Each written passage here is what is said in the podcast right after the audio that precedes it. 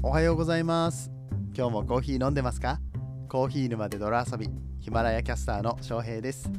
こんにちは。こんばんはの時間に聞いてくれているあなたもいかがお過ごしでしょうか？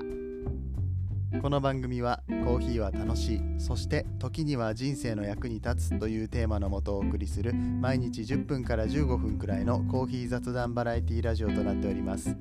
皆さんの今日のコーヒーがいつもよりちょっと美味しく感じてもらえたら嬉しいです。本日は5月の20日木曜日となっております。毎日毎朝配信しているわけなんですけれども昨日ちょっと事件がありましてあのポッドキャストヒマラヤ以外のポッドキャストプラットフォームで聞いてくださっている方大変申し訳なかったんですけれどもアップロードがうまくできておりませんで、えー、下書きの状態になってました。今日あの アンカーっていうねマルチ配信ソフトがあってそれ使って配信してるんですけれどもそこのダッシュボードを見て愕然としました。下書きになってる。レトロプリンのお話が下書きになっているってことに気づきまして。そうだからあと Apple Podcast が多分一番聞かれてると思うんだけどそこと Google Podcast とうんと何？Spotify でしょ？とかあとラジオクラウドもそうだよね、まあ、そこら辺の RSS で流してる関係のプラットフォーム全部あれ翔平ついに毎日配信途切れたかって思われてたかもしれないんですけど一応ギリヒマラヤはちゃんとアップロードされてたんで。いやー悔しいなこれ、うん、まあただ毎日配信に関してはまだ継続が途切れていませんので、はい。えー、第307回目本日もやっていきたいと思います。どうぞよろしくお願いいたします、えー、今日はですね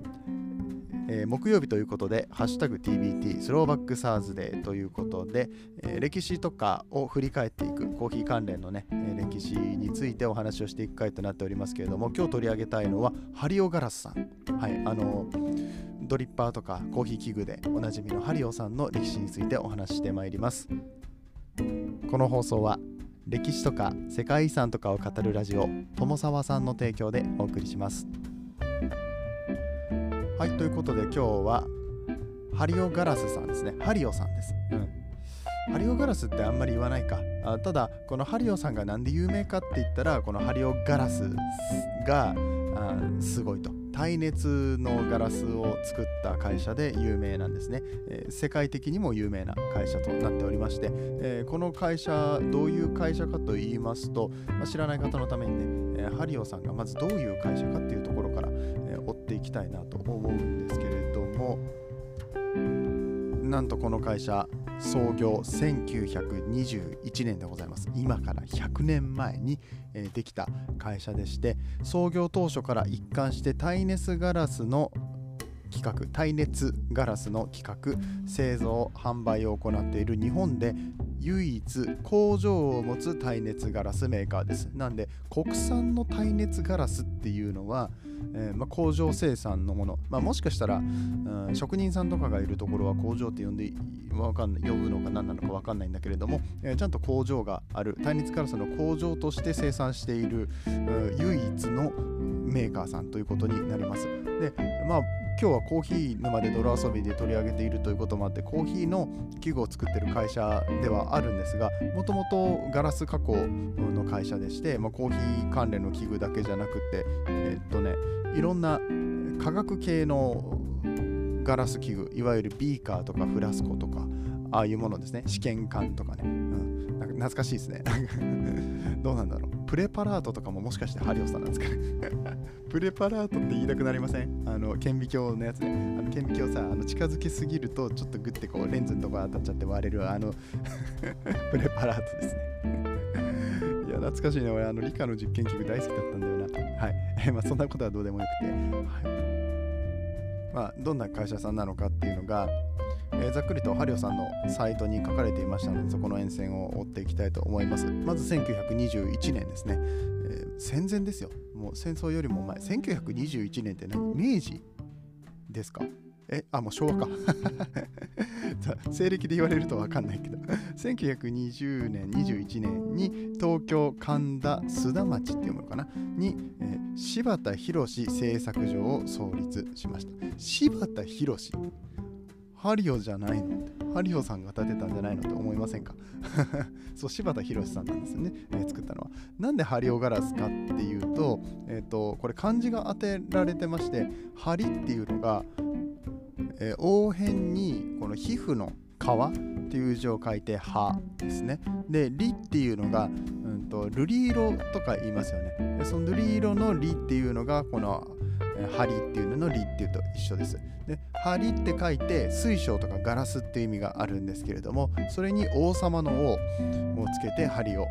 つまりガラスの王様ハリオだよっていうことで、えー、ハリオって名前が付けられたそうです。なんであの柴田博さんが自分の名前を前面に出したかった場合はあの柴田って名前になってて可能性があったってことですよね。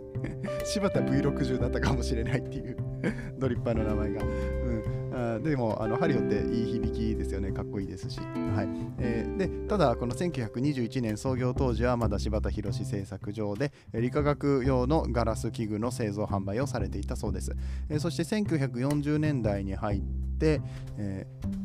えー、っとまた新しい工場を作ったりとかあとはビーカーフラスコシャーレ、えー、冷却機などなどを製造を開始したと。ここの時はねなんかヒロム印ビーカーって書いてありますね。まだハリオじゃないしヒロムあそっか柴田ヒロムさんだからヒロスさんじゃなかった。ごめん。柴田ヒロムさんです、えー、っていうことだよね、えー、ヒロム印っていう形で販売していたみたいですね。そして1949年になってえー、長年の研究が実りハリオガラスの溶融に成功したって書いてありますね、まあ、要はハリオさんの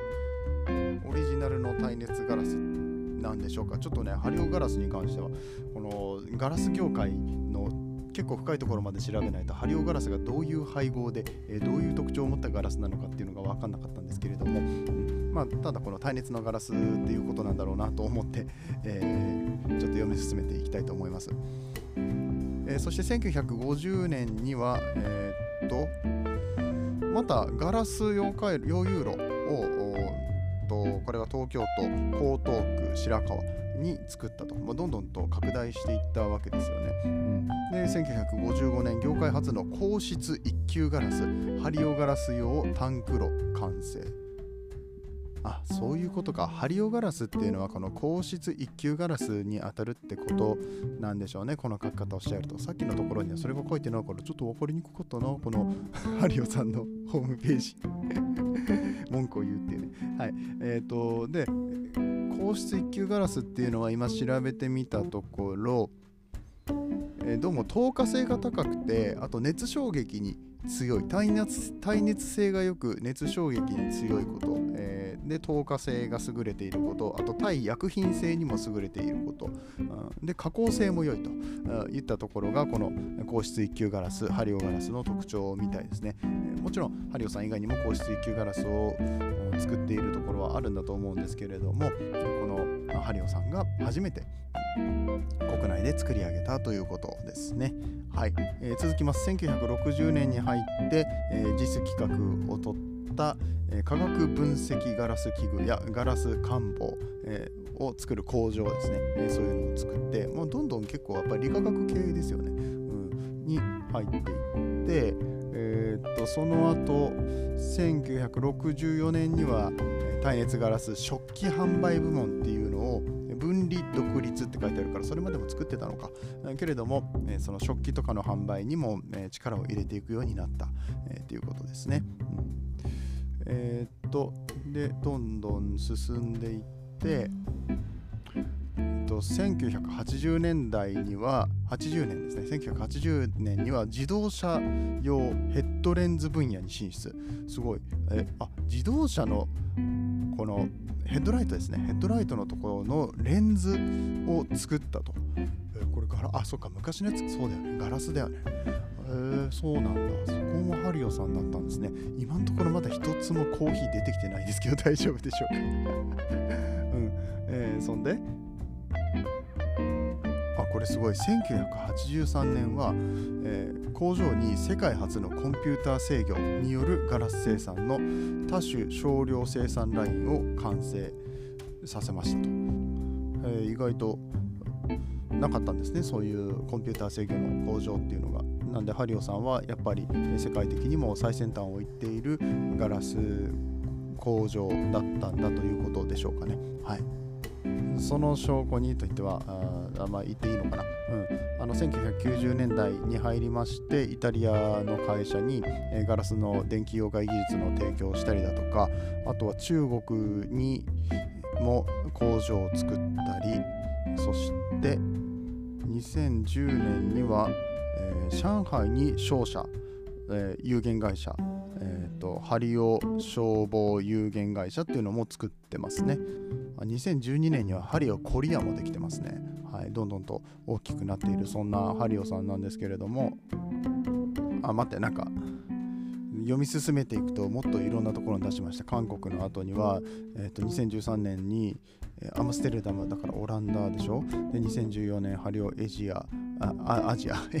エジアですね。エジアって。とかあとハリオヨーロッパもできてるし、えー、とインドネシアも2018年に立ってますね。でニューヨークブランチもできてる。あこの辺は工場とかじゃなくてショップなのかな。うん。あみたいな感じでも世界展開ですね。完全にあの世界のガラス器具コーヒー器具としてもそうだし多分他のなんだろう、理化学系のやつだけじゃなくてデザイン性の高いものがすごく多いのでハリオさんの商品って、うん、なんかその辺もグラスだったりだとか、えーと、家庭用のガラスですかね、えーとポットとかね。あのお茶のポットとかもそうですしあそうそうお茶のポットでねグッドデザインとか取ってますからね。あそうそう。えっ、ー、とグッドデザインの話になったからついでに、させてもらうとあの食器関係のやつとかでねあのグッドデザインを受賞している商品が多数ありましてえっ、とフリーザーポット、パイ皿。パイ皿でグッドデザインです。これどういう形なんだ？気になるな。朝型ボール、ファンシーテンダー、ファンシーテンダーってなんだ？プレートウェア。まあ、だからもう全般的にとってますね。これ1909、えーと、1972年とか77年のやつを今読んでみたんですけれども、83年には電動コーヒーミルシャトル、えーと、90年にはコーヒーサーバートライアングル、なんだろうこれ。もうちょっと写真とかつけといてほしいよね。今、ウィキペディアの方から拾って話をしてるんですけれども。うん、とか、まあ、えー、っと、耐熱ガラス製のレンジ釜とか、タンブラーとか、えー、そしてあの V60 透過ドリッパーですね。えー、ついにやっとここであの皆さんが知ってるコーヒー器具が出てきたかなと思いますけれども、2007年だそうです。V60 が出てきて、うん、で、えもうすごいいろんなところでいろんなところでいろんな製品が、えグッドデザイン賞も取ったりとかしていて家庭用のガラス器具としてはめちゃくちゃ、支持されているっていう感じかなと思います。なんかウィキペディアの方がいろいろ書いてあるな。2007年ガラスの尺八を制作。気になる。ガラスの尺八の音気になるな。2004年にはガラス製のチェロとビオラを作ったらしいですよ。これなんでハリオさんのホームページに書かないのかな？いやめちゃめちゃいろんな種類のものが。あ待って待ってその前2001年にガラスのバイオリンも作ってるや。いやこれ面白いな。ハリオさんの工場とか行ってみたいですよね。ハリオさんの、うんと、ミュージアムとかあんのかな？ハリオ美術館みたいなのがねあったら面白いなと思いますけど。えっ、ー、とまあそういうのはちょっとなさそうですね。ただハリオカフェって言ってハリオさんがやってるカフェがあります。でそういうところ行くとおそらくハリオの特にコーヒー関係の器具とかはいっぱい飾ってあると思いますので、えそこに行って、まあ、実物を見てきたりとかすることもできるかなと思います。いやーなんかあんまりまとまってない形で、えー、お話をしてしまいましたけれども僕もねこれ毎週木曜日の歴史のコーナーは自分が歴史に弱いから、えーと、皆さんと一緒に学んでいこうっていうスタイルで資料を読むだけ みたいなところが読みながらツッコミを入れていくってそういう立て付けでやってるコーナーなので、えーと、聞きにくかったところもあるかもしれませんけどでもハリオの歴史面白いですよね。ちょっと今度はハリオカフェの高橋さんとかとさコラボとかしていろいろこのハリオのお話聞けたら面白いですよね。まあ、特にカフェの部分に関して特化してあの歴史だったりだとか、まあ、ハリオさんの思いだとかあそういう何が強いのかみたいなところを聞いてったら面白いかなと思うので、えー、早速高橋さんにオファーを送ってみようかなと思いますあ高橋さんっていうのは、え、ハリオカフェ東京のハリオカフェで働いておられる、えー、サイフォニストの方ですね今、えー、っと、インスタグラムのハリオカフェのアカウントでもメインでお話をしてくださっている方だと思います。高橋文也さんって言いますのでよかったら Twitter とかね Instagram フォローしていただけると、えー、いいかなと思います。なぜか高橋さんの宣伝で終わる形になりましたけれども、えー、ハリオの歴史とか、えー、これからのハリオの動きとかねなんかどんどんまた新しい商品とか作ってくれるんだろうな。あのチャンピオンモデルとかいっぱい作ってますからね。あの勝谷哲さんとかと一緒によく器具も最近出したりとかしてるんで、うん、あのそこら辺も含めてハリオさんの、えー、これからの動きっていうところにも注目していきたいなと思います。ということで本日はハリオさんハリオ株式会社ハリオガラスの歴史についてお話をいたしました本日のお話が面白かったよと思っていただけた方はいいねボタンとかコメントで応援をしていただけると嬉しく思いますそれではここからはコメント返しのコーナーです。コーヒー沼で泥遊びではいただいたコメントに声でお返事をしております。ラジオのお便りのような感覚でお気軽にコメントを残していただけると嬉しく思います。えー、っと今日はですね昨日いただいたコメントにお返事をしていきます。話題のレトロプリンを食レポしてみましたってお話あったんですけど、昨日テンション高めだったよね。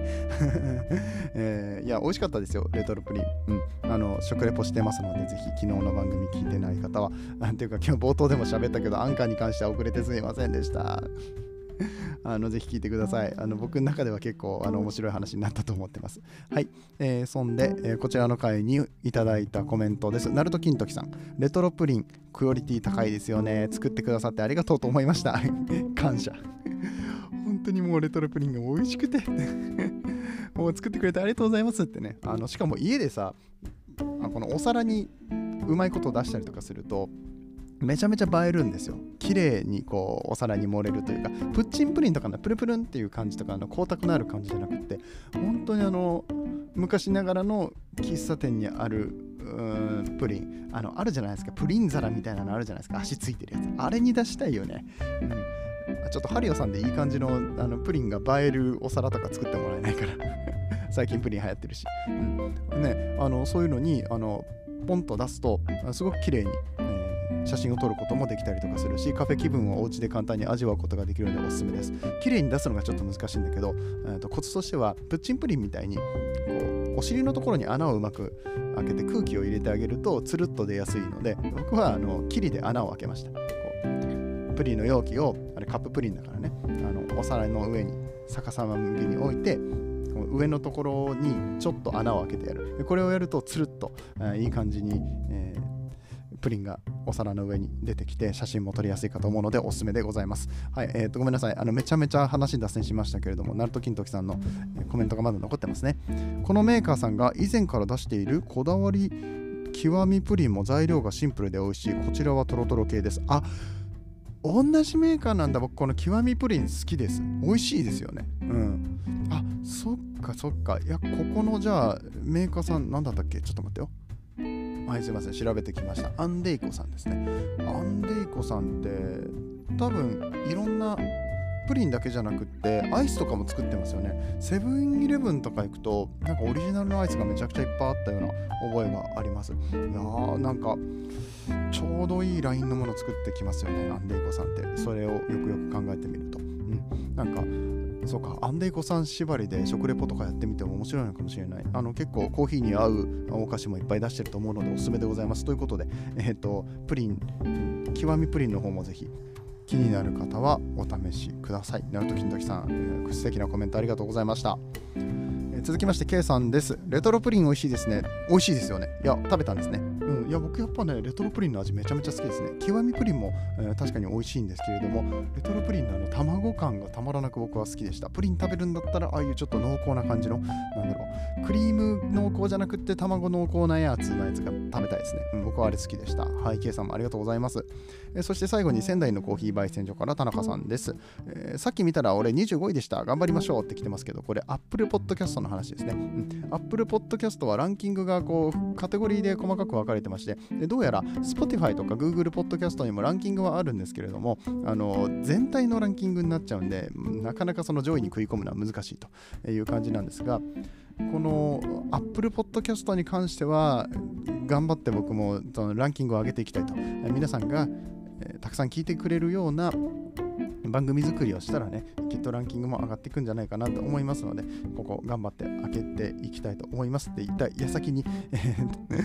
ちゃんとこうアップロードできていなかったという事件が起こってしまったんですけれども、そうすると、ね、ランキング下がるんだろうな、再生されてないんだよな、今日の朝、ほらね、下がってんじゃん、27位だって。そしてあの何気に仙台のコーヒー焙煎所から田中さんは23位に浮上してますよ。はい。や、毎日配信はやっぱり大事なんですよね。うん、というところで、えー、これからも頑張っていきたいと思いますけど、まだ途切れてないんで、まだ継続途切れてないんでね、ここ頑張っていきたいと思いますと。はい。えー、皆さんどうもありがとうございました。最後まで聞いていただきまして、えー、いつも感謝しております。ポッドキャスト、Spotify や Apple Podcast で聞いてくださってる方はね、コメントの欄がありませんけれども、よかったら Twitter の方とかで絡んでいただけたら大変嬉しく思いますので、DM もバシバシ待ってますので、よかったら送ってみてください。質問フォームとか作ってみようかな。なんかこう Google フォームとかでコメントが送れるようにしたら面白いかなとも思うんで、あと質問箱か、ね、もうありですよね。ちょっとその辺また考えて皆さんにお伝えしたいかなと思います。